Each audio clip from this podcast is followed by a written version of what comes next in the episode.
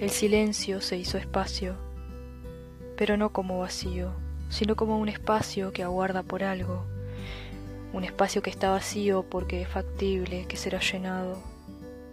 ¿Tus espacios son espacios o son vacíos? La carne se me estremece y siento palpitar los músculos. La piel está dejándose caer. Acepta el cambio.